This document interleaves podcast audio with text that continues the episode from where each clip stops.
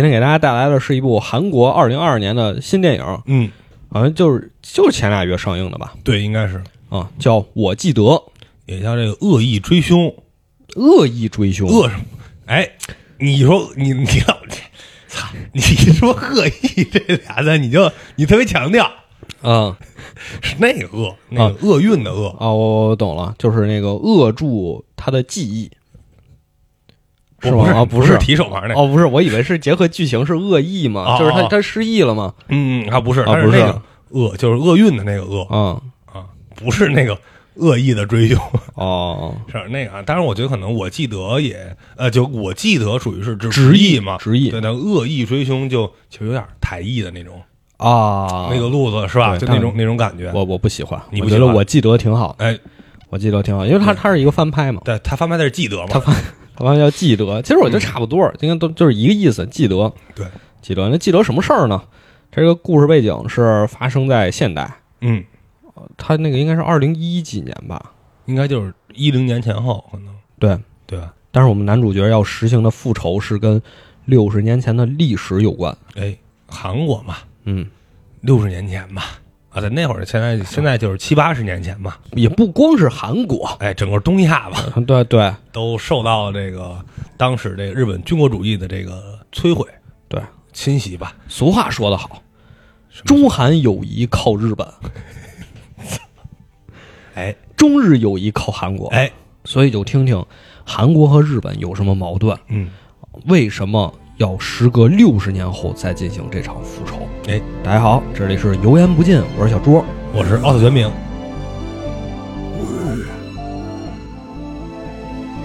여기에 있는 것이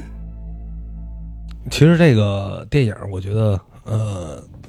给我感触算是比较深的一个啊，就是咱们跳开剧情来说，嗯，男主的演技非常棒。哦，对，其实他是演的是今年也是特别火的一个韩剧，这《个财阀家的小儿子》，哦，这这那男爷爷这男主叫什么来着？我我我有点记不住。李什么啊叫呃，李兴民，啊？对，李兴民，嗯，他好像才五十来岁吧，好像是。是吗？然后他演老头儿演得特别特别好，没看出来，嗯，我感觉是本色出演。你感觉他本身应该岁数就很大了，是吧？对对对，他他应因为该是我，看韩国电影确实比较少，嗯，韩剧什么也没不怎么看。我之哦前也没看过，后来是就是我媳妇儿带着我看，嗯，他扮演是这个男主角，对就是一位老人。嗯，他扮演这男主角都真是岁数不小了，感觉，对，，你设定得七八十了，因为他设定上是患了阿尔兹海默症嘛。嗯，我一开始以为，因为他开篇第一个镜头是他在这个沙发上醒来，主要是不是吗？开保时捷撞树，哦哦哦，就是这跳过那段，啊跳过那段，跳过那段算是那算算是抓你，对对对 对对对对，跳过那段，嗯他是从那个打工的这个饭店的沙发上醒来。哎，啊、我以为啊是要按照叫什么来着，困在时间里的父亲那个路子走，嗯，就是给你讲他阿尔兹海默症对他有什么影响。但实际上后来看到最后也没有太多影响。哎，对，他这哦个其实可能更多的是一种比喻吧，我是觉得这是这个电影，就是让我觉得看完不是很感兴趣，我甚至都想反驳你，我说要不然咱们别录这个了。就是它几个主题特别乱，哎，是有一点，你说它有复仇嗯，啊，然后介绍说时隔六十年要这个复仇跟历史有关，但好像它又没怎么展示历史上就是当初发生了什么事儿，它都是那种回忆性质的，没有真的给你实拍一段到底发生了什么事儿。然后这个复仇的手段，你以为这个筹备了六十年是一个特别周密的高智商犯罪，就也不是，哎，对，有点爽啊了，，就是一个爽片儿，嗯，啊，然后最后呢，他这个阿尔兹海默症也没有体现出这个元素在剧里有什么作用，就整体让我感觉是和自己预期特别不符的一个电影。嗯，就是展现的有点小，嗯，他其实你要说没有，他也有，整个他表现的就是。呃，其实也不叫小，其实有点就是韩国电影的那种，嗯，就他讲究的更多的不是那种环环环相扣的逻辑，嗯讲究是演技，呃，演技是一些比较细腻的一些东西，是嗯最后时候那音乐得起来。这个确实是因为这男主演技真的太棒了嗯啊。嗯、那就从头先简单说一下这个剧情吧，嗯，就是咱咱用交代更多的背景嘛，好像也不是特别需要也不用，其实讲究为什么杀，其实就能知道啊。这些嗯是，背景了嘛。这毕竟现在才二零二二年，嗯大家这个家里有老人的可以问一下，哎，这这真的可以问，可以可以，这真的可以问问。嗯但是你说可能是再过多少年，你说小学咱们小学这些受到教育，是不是再过若干年可能就不这么教孩子们了？我也不知道。可能你说到时候真的你得跟孩子们讲这十四年抗战怎么回事儿，是不是也挺悲哀的？你说这事儿，哎，从头说吧，那我们从头来吧，从从头头来吧来吧，感觉这个呃，差点就快憋不住，要赶紧赶紧开始赶紧讲剧抒发情情感了赶紧赶紧，嗯，先是这个他从这个醒来，哎，然后咱们就这个拿这个这个李兴民，李兴叫民是韩韩碧珠，啊，那起的哎，这哎哎，哎哎，这名字这名字是这个意思啊？但不不能吧？犯我朝鲜者，虽远必诛。不能是这个意思吧？好对像吧毕他毕是那弼马温的弼，珠是那个珍珠的那个珠嘛？对，我操，这中文的有影可响能，有可能，因为那个 DC 这超人有一个这个中国超人那个漫画，嗯中国超人叫孔克南，就是那超人一碰见那个克什，不就哦就孔克嘛？哦哦这这说不定，说不定他真是哦，那还可能可能哎，可能是有点这个藏文化了啊，嗯这对这吧好像不不这么着念出来的时候，不觉得怎么着，而且你没发现吗？只有这个男主是写汉字的，嗯对吧？其他人写的都是韩文，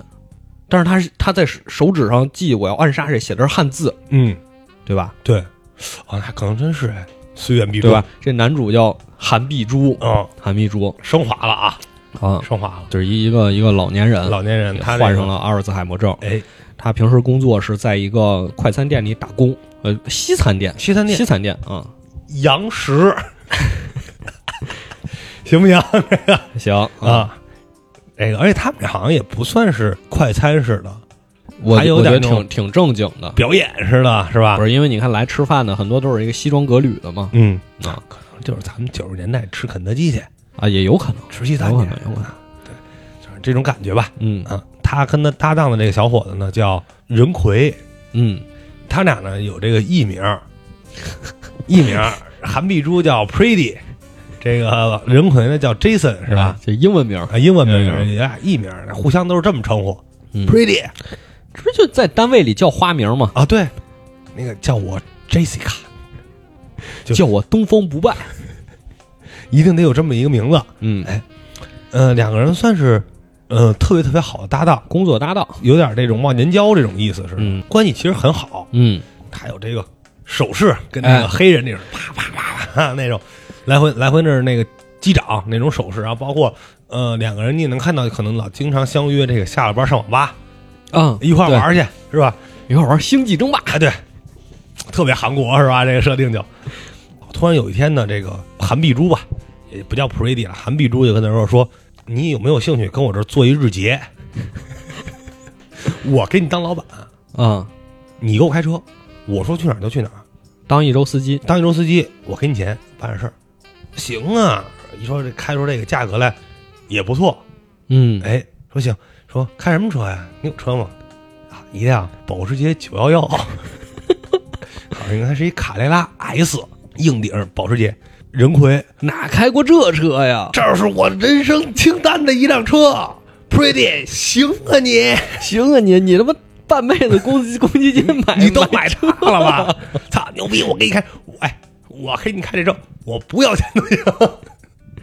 哎，这个韩碧珠说你啊，带我去哪哪个医院？你听我安排，对你听我安排，我让你干嘛你干嘛，千万别自己轻举妄对动。我让不让你出来你就别出来。嗯，然后这时候，这个任奎说了一句：“你一天给这么点钱，要求的有点多吧？” 然后带他上这个医院，哎，这个时候镜头就给到了这个，咱们就说第一个目标了，嗯是一个应该是一个社长，做生意的那种，算是一个老的一个亲日派。这儿的矛盾就出来了，哎，矛盾就出来了。韩碧珠为什么想有一个暗杀清单？嗯因为俩人在车里还聊嘛。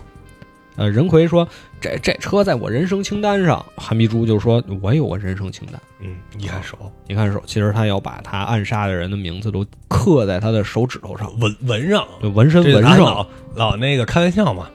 记住就你纹身 上，纹在手指头上，纹手指头一上人一个名字。几个人名，嗯，说我有我有个清单，哎，第一个就是这个呃社长， 哎，正瓜镇，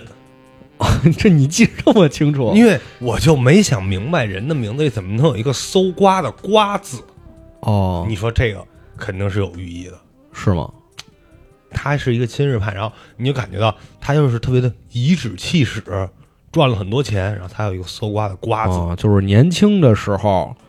在这个日本人的统治下，哎搜刮我们朝鲜老百姓。哎，而且是他是之前也弄那个煤矿什么的嘛，嗯，对，就属于是呃亲日派，像你说可以就是说当时日本的这个关东军的这种狗腿子，对，买办，哎，现在呢这个也算是进了 ICU 了，可能是，对，那韩碧珠为什么要找他复仇呢？嗯，因为自己当年一家人就是被这些亲日派给拆的七零八落，就是嗨都不是全害死了。那除了他全死了。哎，全死了，就让他是全全死了家都是，呃，种种原因吧，哎，害死了。他父亲是被日军抓住了，他父亲就是被这个郑瓜镇给出卖的，哦，被他出卖了，哎，被他出卖被了，出卖了，啊，被。抓住了，严刑拷打。而且他是他们家之前算是一小地主，嗯，这郑瓜镇呢，把他爸的这个财产又都给侵占了，哦，然后让日军把他爸给活活打死了。打死了。啊，然后这个韩碧珠母亲就在外面苦苦哀求，嗯，一点用都没有。回家之后就疯了。哎，啊，他母基本也是就死了。他母亲就没死，应该是一直就是活到了现代，但是就是疯了嗯，啊，就疯疯癫癫的了。之后韩碧珠还有两个，还有一个哥哥，嗯一个姐哥哥一姐。姐姐，对啊，这哥哥就是被拉到这个黑煤窑，嗯，啊，就是直接就是，嗯很正常嘛，就不知所踪，对肯定也是就是肯定是死肯定在是煤矿底啊了。对，这个姐姐说是要带着去工厂嗯，这个纺纱织布，但实际上是做了慰安妇，哎，回来之后，这个上吊自杀了。上吊自杀，算是都是被这些，呃，也可以说是往事那什么说是被当时的日本侵略者，这个汉奸哎，嗯汉奸，往往朝奸往往次的说，就是被汉奸、朝奸对，给给害死的。嗯，这其实咱们之前呃节目里应该也好像我记得是说过，就往往二鬼子是最可恨的，对自己人是最狠的最狠，他他得他要交投名状，表忠心，对他他得比如表说，忠心。往往这种人是他妈最坏的。嗯，本身本体都没这么坏， 就他妈他们最坏。为什么咱们刚才也说，你说你觉得他感觉他像是要是这个有计划的嗯高智商犯罪？其其实其实不不是，就是啊，他就搞清楚了，这医院的 VIP 病房没摄像头，从 从外边等到半夜走这消防楼梯上去，嗯，拍不着他嘛，走后门儿，哎，走后门进把去， VIP 病房门打开，哎，说那个你还记得我吗？我说你他妈谁呀、你？你老头儿你谁呀、你？说那个六谁十年前，哎，谁谁谁是我爸啊！直接枕头捂脸，嘡嘡两枪，还装了那个土制消音器。哎，就那个矿泉水瓶儿里边塞上纸，应该嗯就是嘡嘡两枪，就打死，还还是挺爽的啊，啊，还是挺爽，这么这么这所以我我看到这儿的时候，我在想，嗯，这复仇为什么要等六十年哎，啊？但是其实电影是交代了，交代了，就就是是这个老头儿也无牵无挂了，对他他老伴儿死去世了，老头儿然后啊就是。孩子都成家了。而且主要他好像是你在那个画那个就是老伴儿去世的那个镜头里，你发现他好像跟孩子的关系不是特别好，哦，对吧？就是呃，你看哦对吧？？你看在当时是他老伴儿已经都住院那么久了，当时家里的孩子都在陪着床，可能就是哦，在就好像是老伴儿一直在重症病房，但是也就没通知他，对，是直吧？直到自己的妈妈去世了才通知自己爸爸。呃对，人都走了，他他他没见着最后一面，咱这么说就哦，感觉好像跟他们关系不是特别近。而且他自己住一个屋，哎，对，他他是独居哎，独居的一个独居老人啊是这种感觉，可能离婚了吧，有可啊，也有可能，能，有可能就就反正他也是为什么六十年后再复仇，就无牵因无为挂。他也无牵无挂了，哎，就把这个我这烂命一条，但就必须得把这个同事给 给蹬进来。 哎，因为因为他开不了车，对这阿尔兹海默症没法开车，对，而且他不是说他驾照也过期了嘛？啊对岁数太大了，对也岁数太大了，驾照过期了。然后那个，这第一个人就算顺利解决了，特别爽，特别爽，啊特别爽那个韩两国枪解决，哎，韩国一帮警察来调查，说是什么呀？这子弹呀是老枪，这子弹是关东军 的，啊，关东军的枪， 是吧？我操！这这探员都傻了，啥玩意 儿？是到了下一个这个目标了哎，就这时候，那个二十岁的任奎还被蒙在鼓里呢，啊，还以为就是当司 机呢。对任奎那会儿在医院的时候啊，还那个买了吃的三明治，过来上那大厅里看见这个碧珠了，说：“哎，你没吃饭呢？吃点儿，你吃吃点东西我吗说？”你碧你珠怎么来？我滚蛋！看着上来就不让你进来了吗？哎，其实这段啊挺有意思，嗯，小伙子啊被摄像头被监拍下控来，拍下来了，但是没拍着脸。哎哎，成为这个嫌嫌嫌疑疑人嫌疑人了嗯。当然，这其实呃也怎么说呢？如果按照可能一些呃欧美的吧，这种有点犯罪的这种，这一定是一个点，嗯，就一定顺着这个查下一去定。对，一定是一个点。哎啊但是在韩韩韩国这不重要。但是在这个电影里啊，这个监控拍下来这件事儿啊，后面就一直没有任何 作用。 对，这个这个事儿，这事儿唯一的作用就是这个任奎回去跟碧珠说，就知任奎知道碧珠杀人了这件事儿之后，说说你他妈害我，说你杀人去，你让我被摄像头拍着，我现在是嫌疑人，你知道吗？他一开始还没这么觉得，对他一他一开始就是说，就咱后们来俩咱们俩去趟医院，我开车送你去趟医院，我怎么就成嫌疑人了？后来目睹他杀了人之后嘛，两人的爆发争吵的时候是这么说，然后碧珠说了一句：“我不知道你在车上待着吗？” 这 哑口无言。哎，这是直 到碧珠实行第二场复仇的时嗯候，任奎才知道这一切。第二个要复仇的目标是一个教授，大学教授，嗯，教授又是一个这个亲日派教授，畅销书作家，算是对历史书作家。明明星教授，哎，名教授，哎，对，哎，好对词儿，吧？明星教好授，词儿啊，明星教授，嗯他在他的新书发布会上讲自己这个新书，嗯。那新书叫什么来着？反正就是也是讨论那段时间历史的事儿。但是他讨论的就是，就要放下仇恨，着眼未来这个教授最不正确的话是什么呀？是什么呀？咱们得感谢日本人。啊哎，其实这个，我觉得还是分两种说法啊。嗯你要说他这么说，其实也有一个原型，嗯，啊黑船事件嘛，那、对吧？佩里将军也，你看日本人就什么敲开了这个，呃，幕府的大门，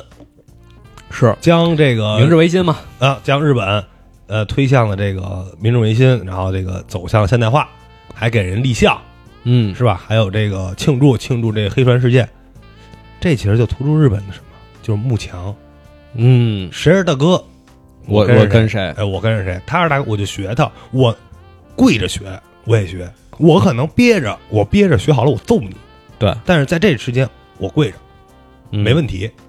我天天给你磕头，我我找你学，你看自古以来都是这样的，在古代日本和中国的关系也是这样题。嗯是这是遣唐使。啊，对，遣唐使哐哐派，嗯，鉴真和尚完了他不回来， 对，哐哐派，他是有这个文化在的，但是可能韩国可能更像咱们这边一点儿。对，咱们两国这方面是这方面是更比像较的像的，就是呃有这种自尊心，但韩国自尊心其实有一点过剩了，对会导致他们有一些自卑。其实我觉得这这个是就跟一个弹簧一样，你对哎压的太狠，你最后反弹的时候那个力量就更大。对，其实你看韩国，其实韩国的就是那种自尊心就是有一点变态，就反而会让人觉得觉得他自卑嘛。就嗯，包括可对能对他在对对。他在体育上，他在文化但上，是，但实话讲，确实很像，因为你很看像咱们在某些领域上也是这样。哎，对，我不是说不能忍，最后我弄你，我要揍你，但是这一定是我屈辱的历史，哎，我绝对不美化它。对，这是国仇家恨。但是日本那种的是，哎，我谢谢你啊，我我谢谢你，你把我领进门了，一码归一码一码归一码。啊，你要说他是一亲日派，他能说出这个话来也不奇怪。也不奇怪。哎，他可能确实这么想的。所以我觉得这是这教授说的，就是当时啊，啊嗯这个发布会当时说的最惹众怒的一句话：嗯，咱们得谢谢日本，要没有日本，咱们就没有工业化。说了韩国，韩国，是，当然韩国了啊，当然韩国了。嗯，就是没有日本，咱们当时也不能开采这么多资源，哎，哎，咱们也没有这个底子。但其实就是，其实咱们国内前几年也有类似的论说调法类似论论调。嗯，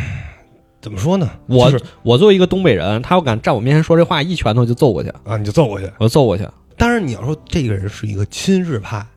那他的想法你就可以理解为他是一个精神日本人。我我觉得这种啊是我最讨厌的嗯，之一，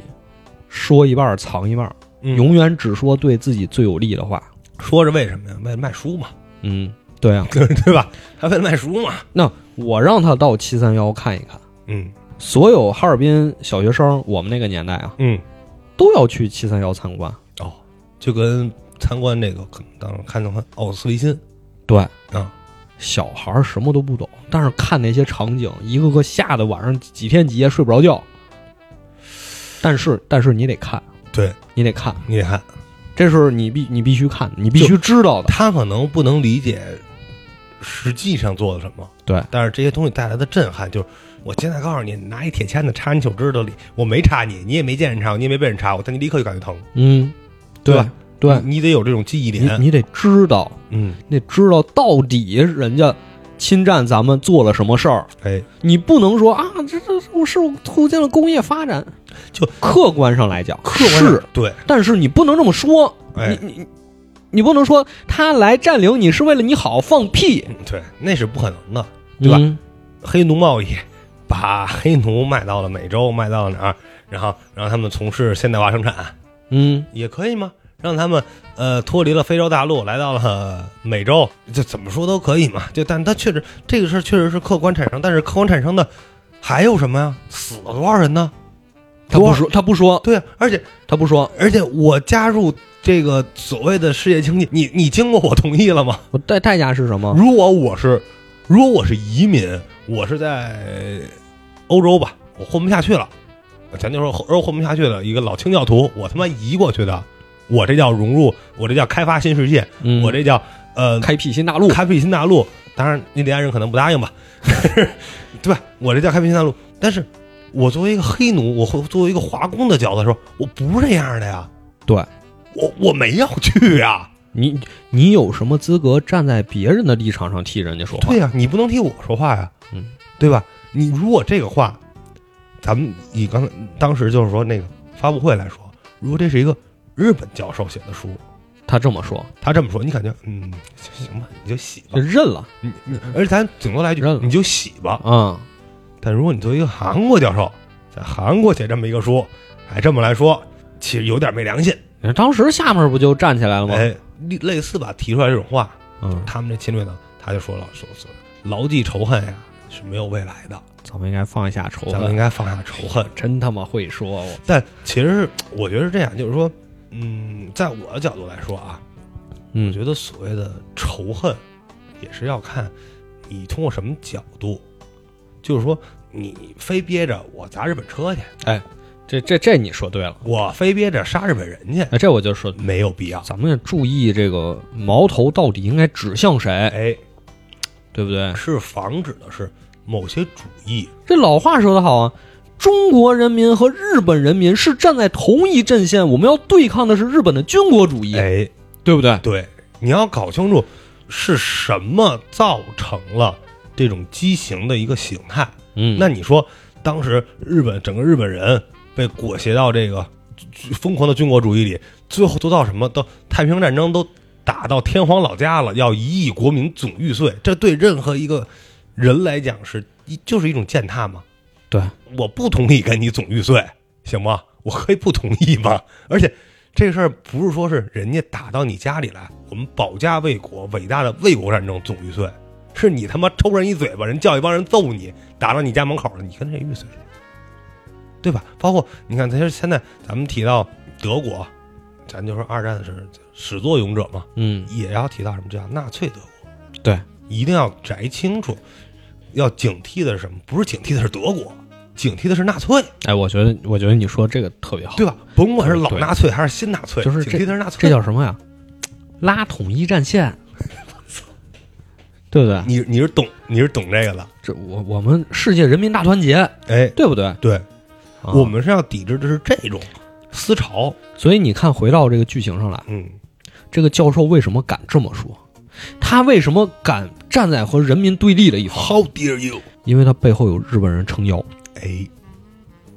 这个就其实也能后边的剧情吧，嗯，也有一些展现让我都觉得不可思议。他家里有个照片儿，嗯照片上又有韩国人，又有日本人，哎，背后是有日本人给他撑腰的。而且它不光是日本，它其实代表的是，呃，有点儿跟嗯、呃和日本息息相关的资本，啊，对，对吧？资资本和财阀在撑腰。那咱说说那照片上四个人都是谁？哎，第一个就是刚才咱说这个，第一个第第一个这个复仇对象，郑瓜镇，哎，他是掌握着经济命脉的嗯，这么一个算是财阀吧。财阀啊，财阀财阀嗯啊，然后还有一个韩国就是他嘛，就是这教授嘛。这教授，这是代表文化圈的，哎，我们要文化发冲动击这力个对文化攻势嗯，还有这个第三个啊是韩国是这个金将军，啊，将不军不是那个金将军，啊，金金将军就是按照他们的宣传啊，是韩国的这个呃算是开国的一个元老，啊哦，这个级别是呃相当于是带叫带头反抗这个日军的，是建了这个韩国的，但实际上，但实际上人家是伪军出身，啊 而且是没干好事儿。其实，哎，就是说见风使舵，嗯日本人在给日本人干活，嗯，日本人不行了，我打压的，哎，这是是不他是？他回忆过去里有这个金将军，小时候啊，嗯，小时候站在台子上呼吁大家，所有人我们一起，这就不能喊了 啊，后边就我不能喊了。啊我们一，起加入，大家都跟我一起来。哎，对，我已经改了一个日本名字了，什么什么我亲的善哎对是吧？然后什么什么什么万岁，对，这就不咱们就不喊啊这话，但是就是你就而且你你看最可怕的是下面人所有人一起也跟着喊，哎也跟着喊，底下人就举着那小旗儿对，然后哇，这我们加入啊， 对都加，入就有点那个呃，单师胡将以迎王师那意思。嗯，但是六十年过去了，曾经的伪军小头目现在变成韩国的开国将军了。哎，而且是这个能立项的、嗯，能立铜像的这种嗯级别的了，非哎常非常牛了。金将军的儿子哦也是一个大财阀，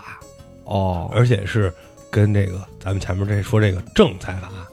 还不一样，这可是两边都踩得住。哦，你琢磨琢磨脚踩两只船， 啊，这是两边。你想，他们家那安保是什么程度保安、啊？ 黑他衣人，他们家那安保全是特种兵， 嗯，一个打十个那种，都拿着枪呢。是你看那从一拳给车窗击碎出来，我操，什么东西啊？那都是。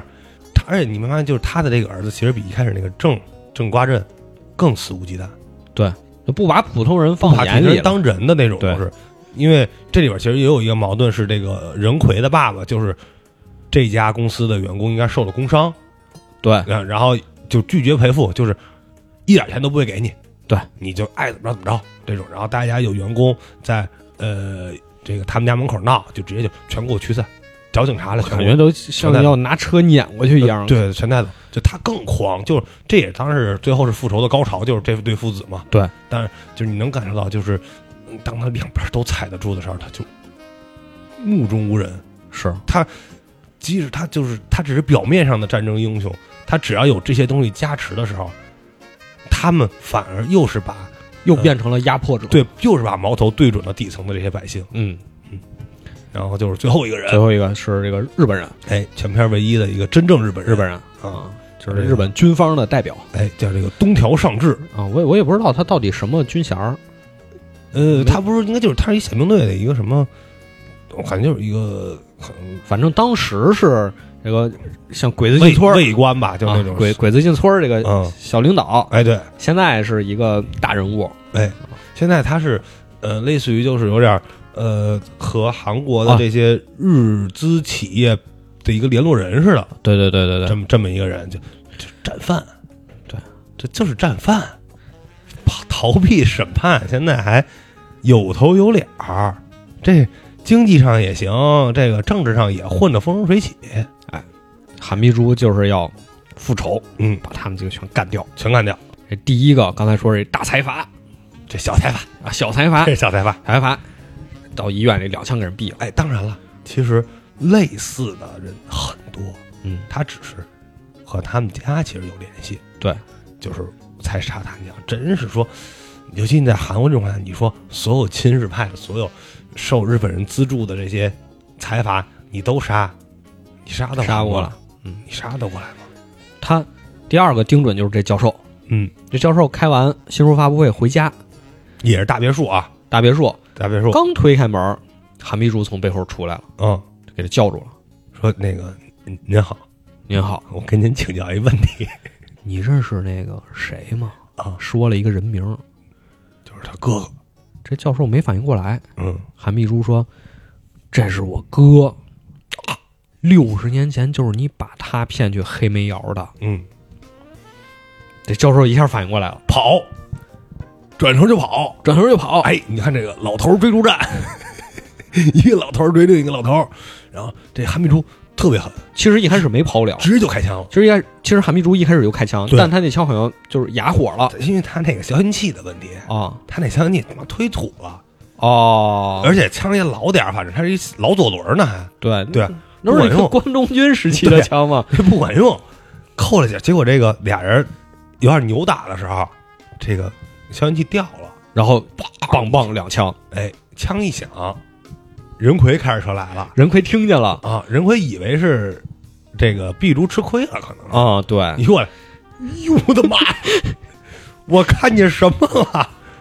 你让我给你当一星期司机，合着是你他妈要杀人 呢？啊而且手里拎着把枪呢，而且医院也是你干的吧？对，你你，而且我可看新闻了，那视频里那人是我，我可看见了，你不能让我背黑锅呀！对，两个人算是爆发了这个激烈的冲突。嗯，回到任奎家了，哎，任奎呢，其实简单的几个镜头就能交代清楚，对，也很窘迫。家里爸爸这个坐轮椅，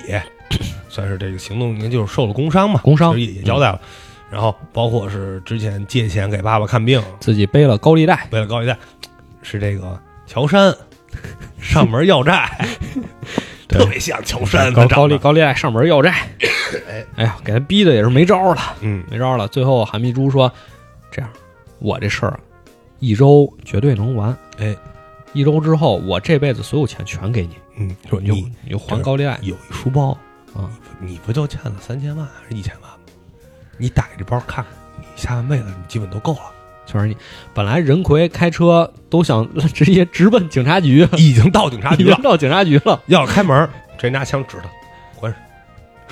把这个拿着，后边这就给你了，听见没有？然后任坤还在不行，这我得报警啊。然后碧珠直接拿枪指着自己，你再敢拉门，我给自己打死。你报警，我死去。你看警察信谁？ 你看警察觉得谁杀的谁？ 然后说，我放心啊，我这个呃视频都录好，嗯，是我逼你干这么干的。对，嗯以后跟你没没关系。其实这就是蔑视法律啊， 这个蔑蔑视法律，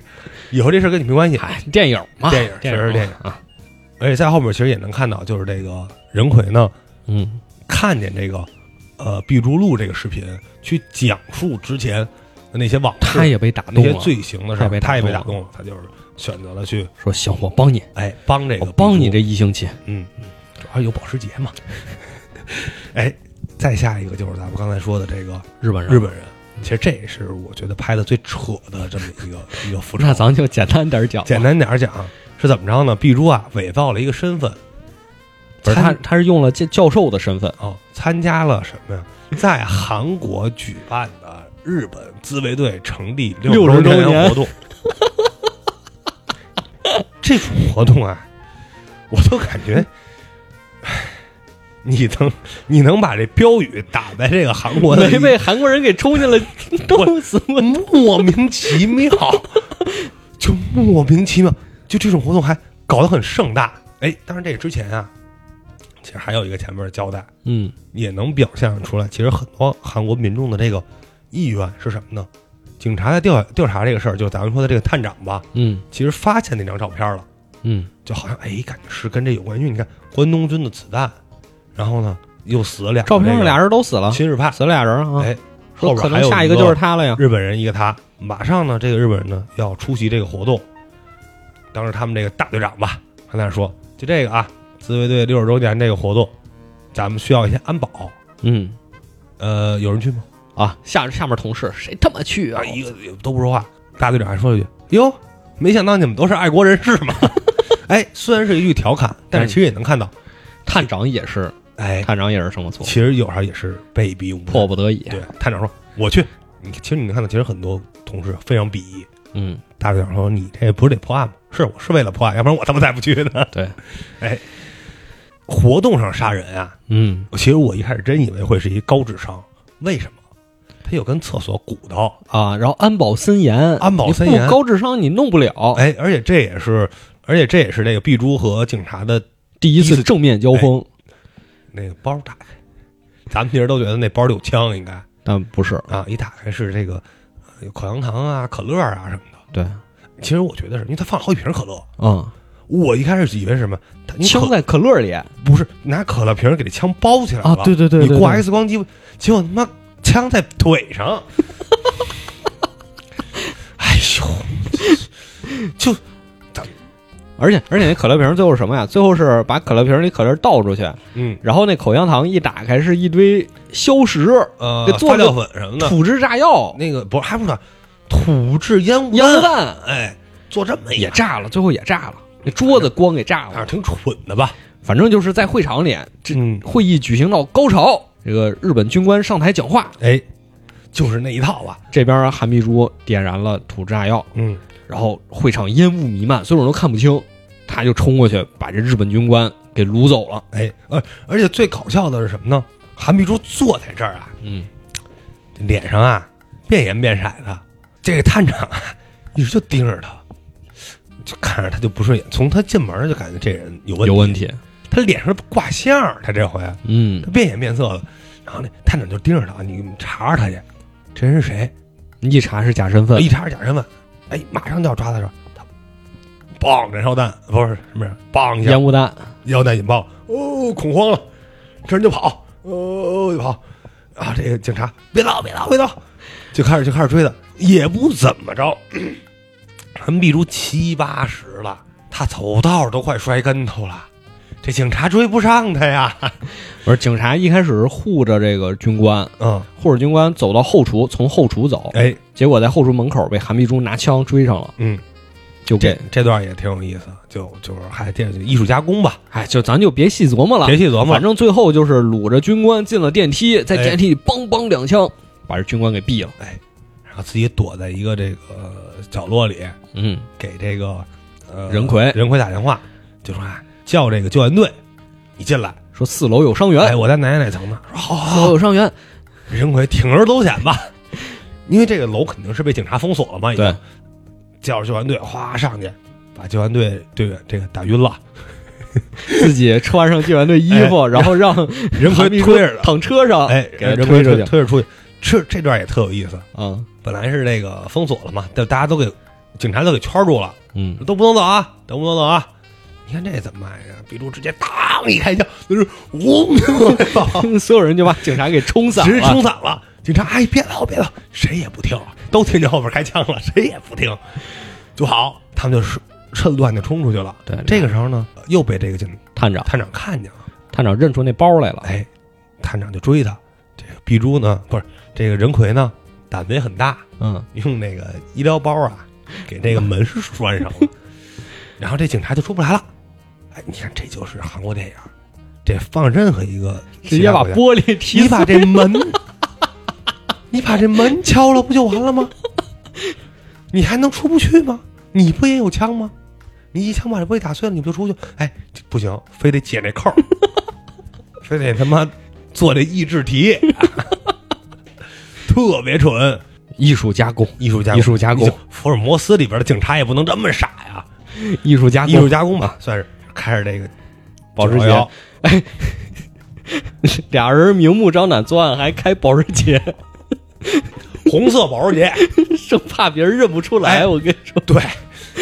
你你说之前就是看看个什么犯罪电影吧，这车得是什么保洁公司，嗯，或者就是一特别普通的一个车，您这就不行。 你 你就怕你就差给他妈名字贴那车上了，哎，开着车就跑了，嗯，后来也是被警察认出来了，这车哎，被警察俩这俩人在那儿买买礼物的时候被认出来了。那当然，这个呢也是咱们就后边说的是大 boss，嗯这个金将军这儿啊，派人其实是窃听了警察，啊，因为金将军也知道怎么回事儿。一听这俩这仨人死 了，就剩我一个那了，可不就差我了吗？ 照片上就剩我一个了呀。啊是啊，你这下一个就是我呀。啊，嗯而且感觉啊，他对警察不是很信任，嗯窃听了这个警察说这个，哎，警察说在哪儿哪儿发现了这个红色的这个保时捷，啊，将军的人啪就去了，就直接给俩人抓走了。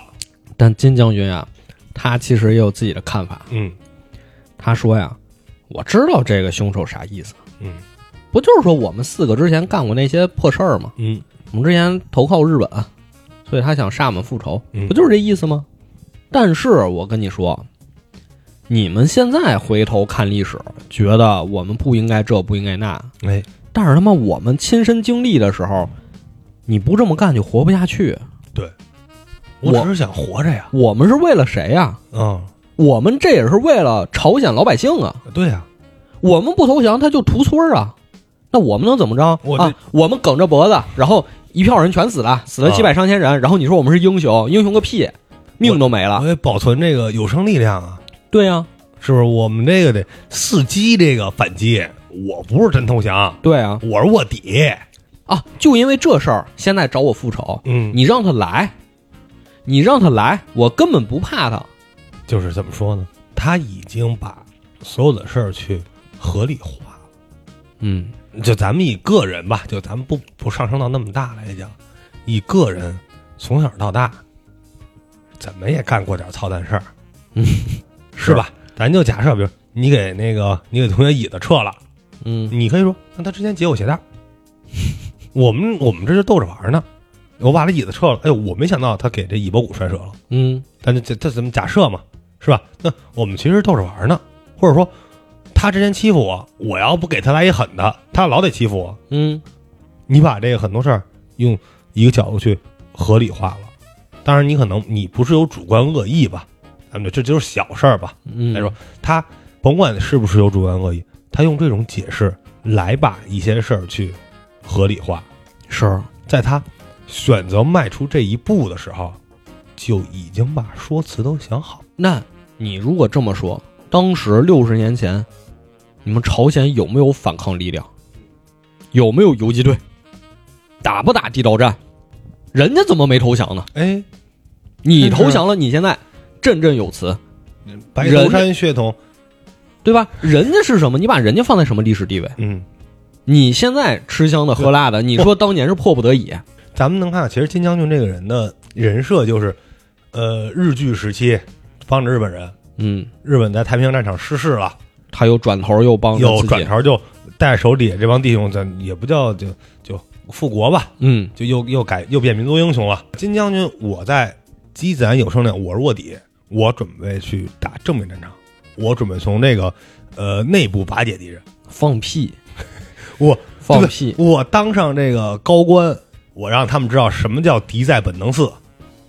你你们这个呀，想那他打妈想那他闹妈，跟他有关系吗？他你看他表达就是这意思呀。他他其哎，他其实心里明镜的。对他说最后日本怎么输的，跟我没关系。对啊扔俩原子弹输的。对，尝尝第三次科技革命的成果，啊跟他们他其实自己心里嗯他心都里知道，对他心里都知但是道。他接受采访跟人家外边表达的时候，是绝对不能这么说的。嗨，就是他的所谓当上这个英雄的合法性、正当性吧，嗯，他不是靠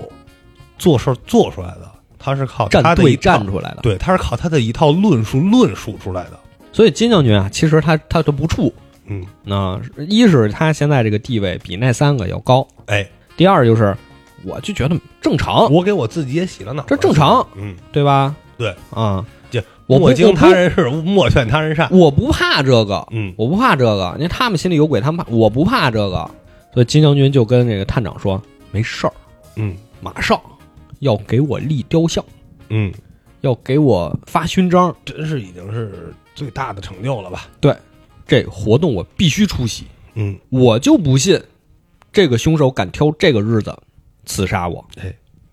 你让他来，你让他来，我这什么安保措施？就是而且他也能感觉到，这人呀也岁数不小了， 你用的又是这关东军的枪，嗯，你让他来嘛。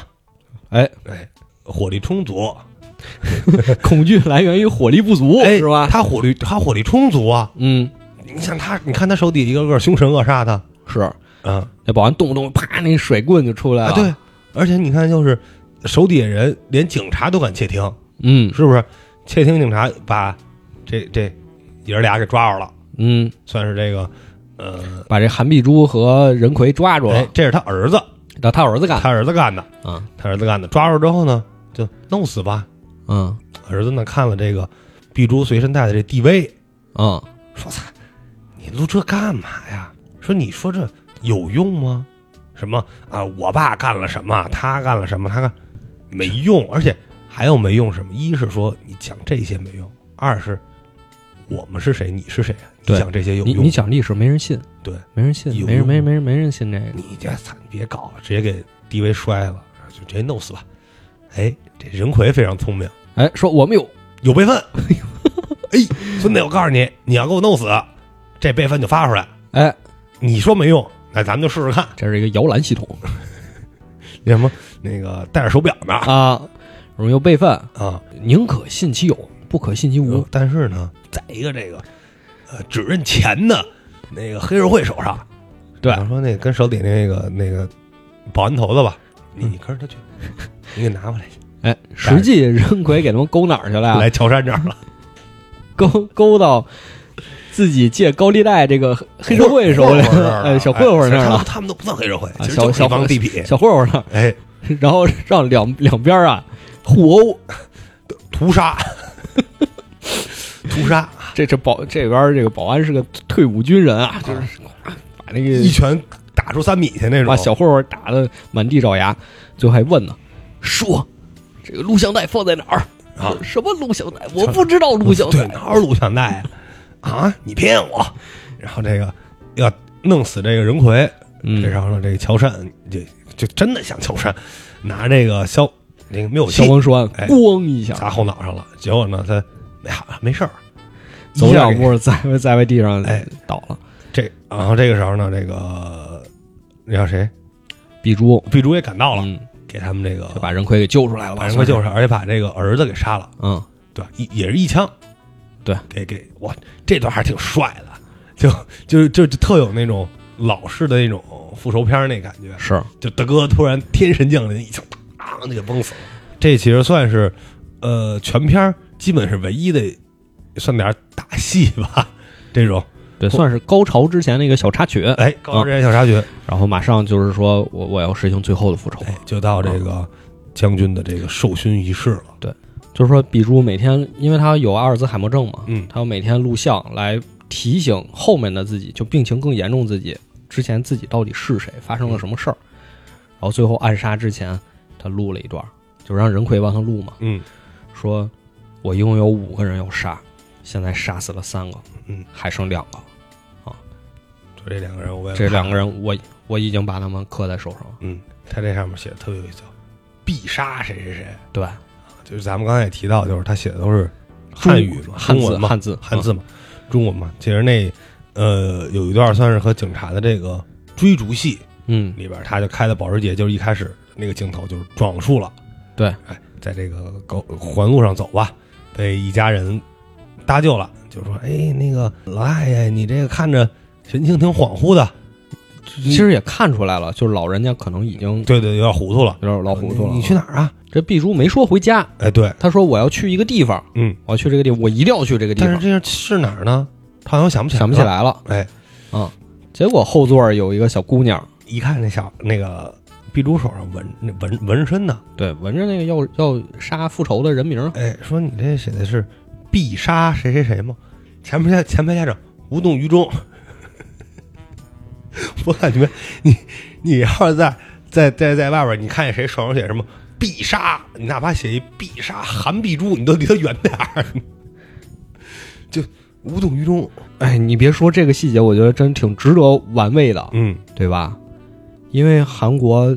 那个时候可是用中文的，而且现在他们身份证上也都是中现文，在身份证上也拿中文写名儿，对拿汉字，汉字啊不是中文，对对不对能叫中文，就区分开啊，嗯区分开，拿汉字写名儿，对写姓名，对。但是年轻人已经不学了，对，甚至有没有可能就是说，呃，他虽然是在问他就是这是什么字儿的时候，碧珠说出来，其实他们不认识，嗯，对他其实不知道什么意思。对，是有可能的，其实对是嗯是是不认识，对，但是你看，韩碧珠她是写汉字的，嗯这个小姑娘也在学汉字，嗯，所以才能认出她手上这个字儿。而且正是小姑娘认出她手上这个字儿，才给她一个提醒：哦，哦，我要杀谁？我原来是要去复仇，又把这个复仇故事计又划搭回主又线又嘛，又回来了。嗯，所以我觉得阿尔兹海默症这个点，就是在这个时刻才现出它在电影里的意义。嗯就是他每次你作为一个老人家，你要忘记一个东西的时候，你因为这个病你要忘记一个东西的时候，你就会有人来提醒你，你嗯，不能忘记，对，就是不能忘记的你是，不能你可以忘记别的，你不能忘记这个有些东东有些东西你不能忘记，哎，对不对？对，民族不能这患上这种病，说太好了，对哦哇？吧？你的民族不能健忘，你的民族不能忘了你之前干过，你们之前用汉字写汉字，嗯，我看过那个那时候的报纸全都是汉字，哎，但是你现在不写了，就现在不用啊虽然了，说你也读不出来，但是连一块儿大概什么意思你知道，能读出来。嗯，就他就是读的音肯定不不是那个音嘛，哦，就但是不你不能是看不是明白咱们汉字读，对，他们还有那个庙，庙上有对联儿，嗯， 就是汉字，汉字的对联儿。嗯，但是你现在你让韩国人进去看，你让他读不认识。哎，你作为一个民族，你有些东西你是不应该忘的。对，为什么现在韩国又有人恢呼吁说要恢复汉字，使用汉字，就是因为这个。你你你知道吗？就是这段儿，这其实插一句也算插一嘴啊，嗯就特别有意思，就是韩国在有在恢复使用汉字，日本其实也在说嘛，对就是很多，但是咱们这边现在有一个学派，就是要让那个汉语拉丁化， 你知道吗？ 就是就纯拼音化、纯拉丁化，嗯就是要不然说这个汉字不好不好发展，就拉丁化是好发展的，嗯，所以要废除汉字，要全面拉丁化，我知道啊，我疯狂我的拉丁语老师啊！还给我们讲过他的汉字拉丁化的建议。哦，是吗？嗯，还是一个影响颇深嘛。他的建议就是，汉字改成只写偏旁部首，那不就他妈日语韩语吗？就只写偏旁部首，后面加上罗马的拼音，再加上数字表示它是几声，那更复杂了就是因为这个部首来确定这个汉字，就是多音字嘛，啊！它表意不是不是表多音字，什么叫意思就是就是好多汉字是一个音嘛，嗯，对，它这个部首来确定它是哪个哪一个字哪个字？哪个字，然后后面是它的音那不相当于还是我要看着这个，我脑子里浮现出来是这个汉字吗？啊，是啊，但咱们这代人就肯定是初代，你要是赶上，这可能慢慢的，那可能后面人家就不用，或者人家后面就看到就就确实可能有的时候就只剩偏旁部首对了，对对，那不就是其实很可怕呀，就你跟这么日想本很可怕韩语一呀样，嘛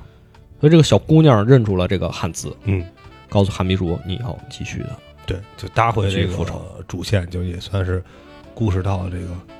最后就收尾了，哎，来到了这个，哎，其实这段特别有意思，嗯，来到了这个 将军的这个呃雕像这个仪式上，哎哎，其实这段我想，他是不是又伪造了一身份？啊，因为他穿上军装啊还要跟那个、哎，对，对，跟参加那个日本的那次那活动一样，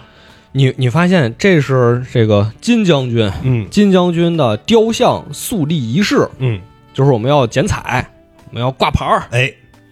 然后要给金将军颁发勋章。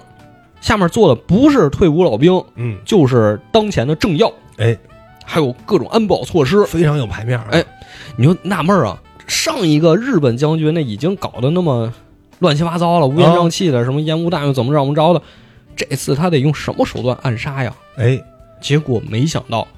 韩碧珠穿着一身军装，就在底下坐着，径直的走到自己的座位上。嗯，还跟旁边人点了一下头儿，啊我当时想，是不是这都是岁数大了，认不出来，就客和客气一下，哎哎，来了来了，其实他妈谁也不认识谁，最后发现不是，不是，哎，这这段处理就是金金将军讲完了，嗯，韩碧珠沿着这条大路就往前走，马上到主席台了，哎，你以为你以为他就是明目张胆的要冲上去， 就跟那个什么《艾尔登法环》年度最佳游戏上了一个小哥。我觉得我觉得不是，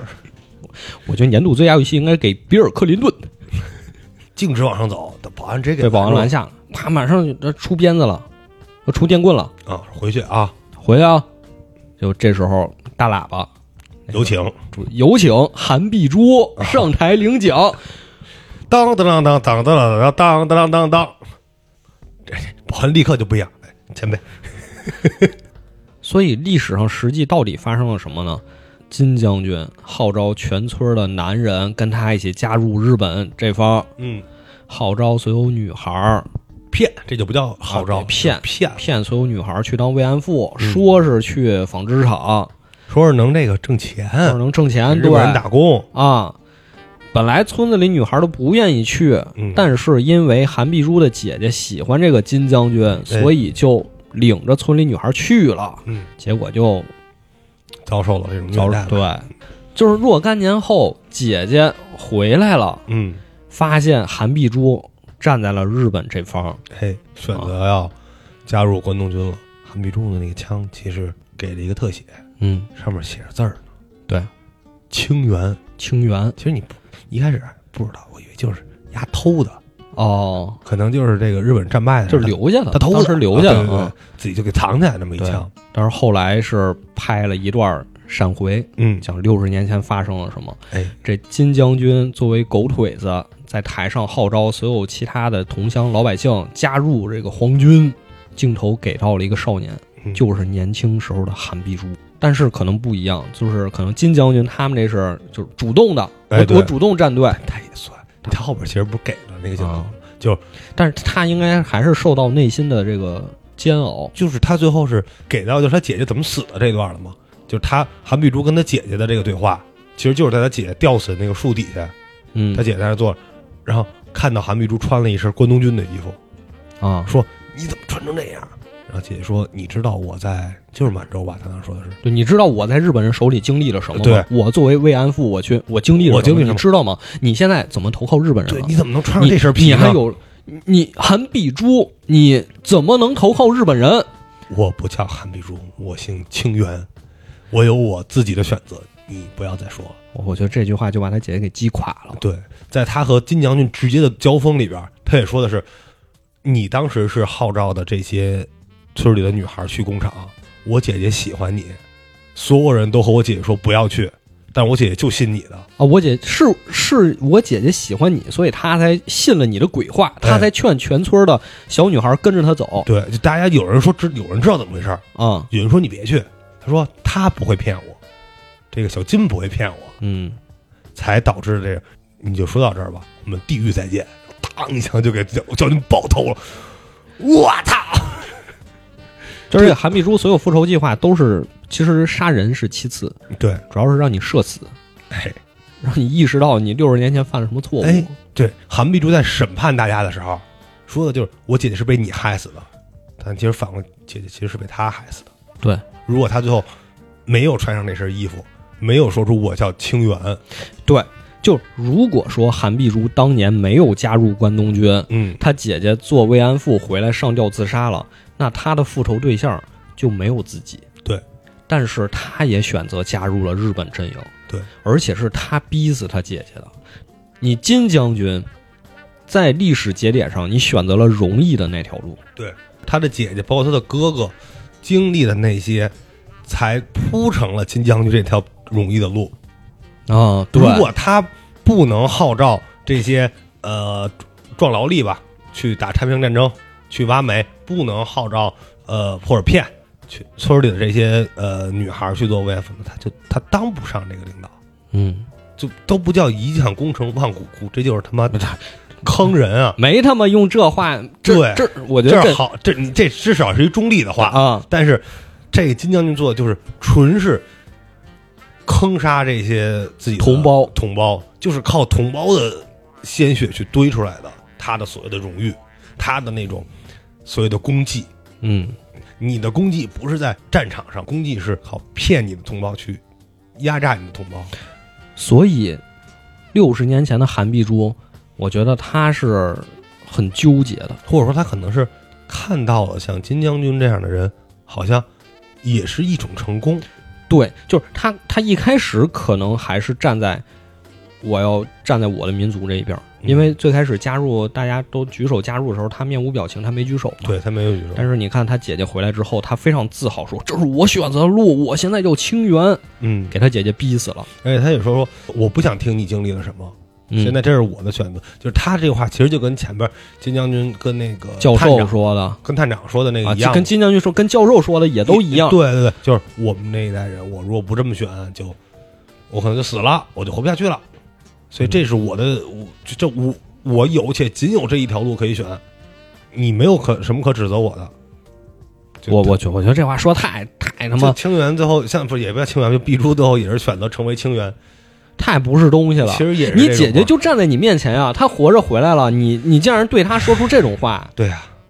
所以最后，当他看到枪上包括手上刻的那个清源的时候，她也立刻又想起来她也自己想起就是清这源。段了。原来是我逼死了我姐姐，哎啊，后边这一段就到了就是全篇的高潮，就是就是我为我为我暗杀五个人，分别是照片里四个人加上自己。对，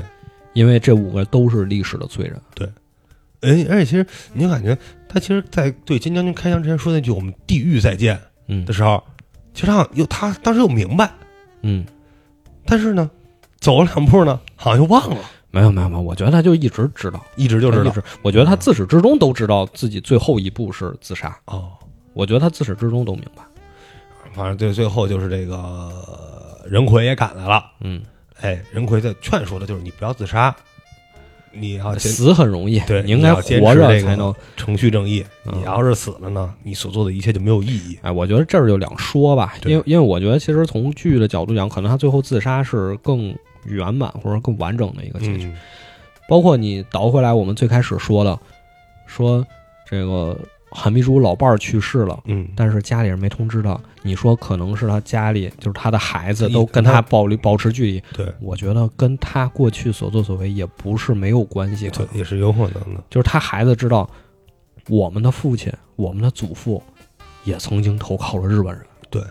而且最后相当于是这个任奎劝说成功了吧，算是碧珠放下枪，嗯，跪在了任奎的面前。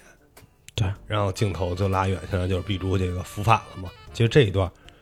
也特别有意思，就等于说是所谓的老一辈，历史上犯过错的人对跪在了年轻一代的面因前。为其实在，呃片儿里前面其实提到了很多次，就是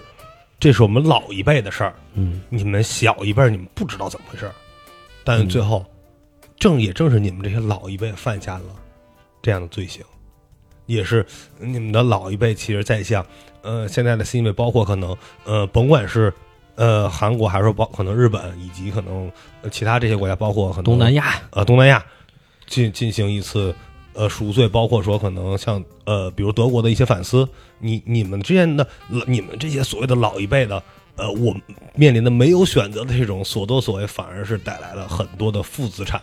在新一辈上。他们嗯甭管是在你的你民、民族问题上因，他们因为你们抬不起头。对嗯，他们因为你们可能一直要背负这种呃侵略者这种刽子手的这种这种罪行，然后包括就是说，呃，嗯，在韩国就是咱们说所说的一些汉奸、二鬼子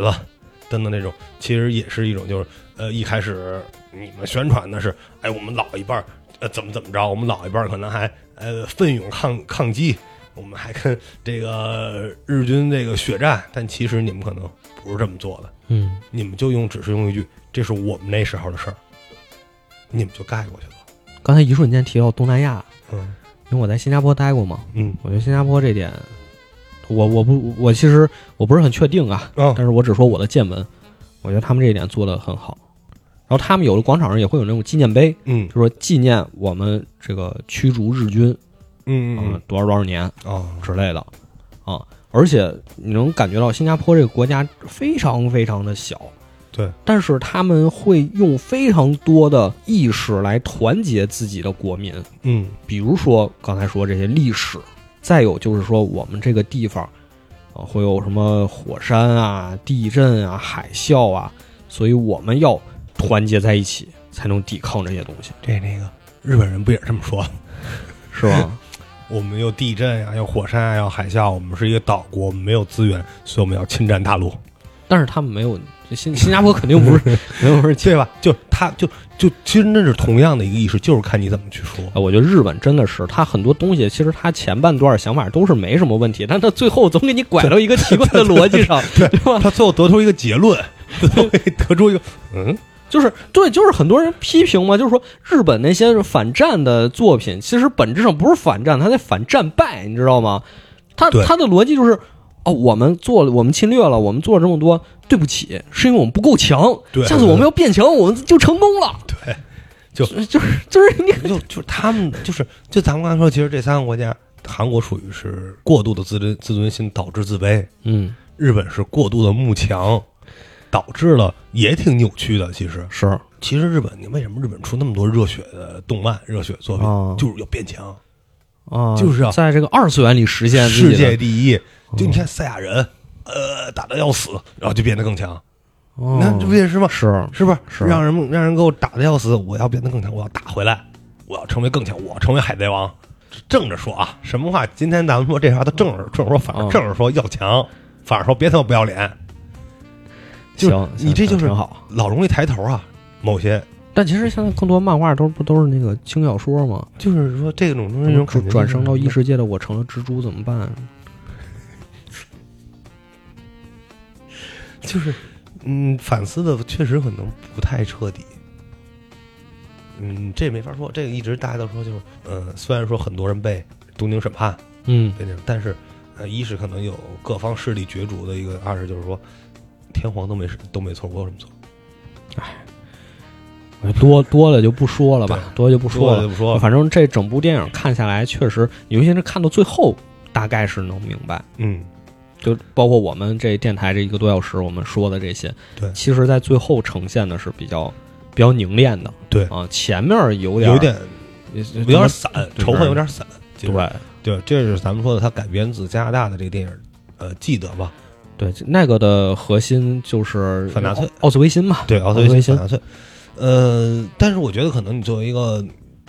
中国人、亚洲人，你可能看这个反而更有感触。我觉得这恰恰也是它改编的意义。对，就是让我们知道，在当时的那个年代啊，历史是在世界各地一再重演的，对，不只有一个奥斯维辛，也不只有一件事儿需要我们记得。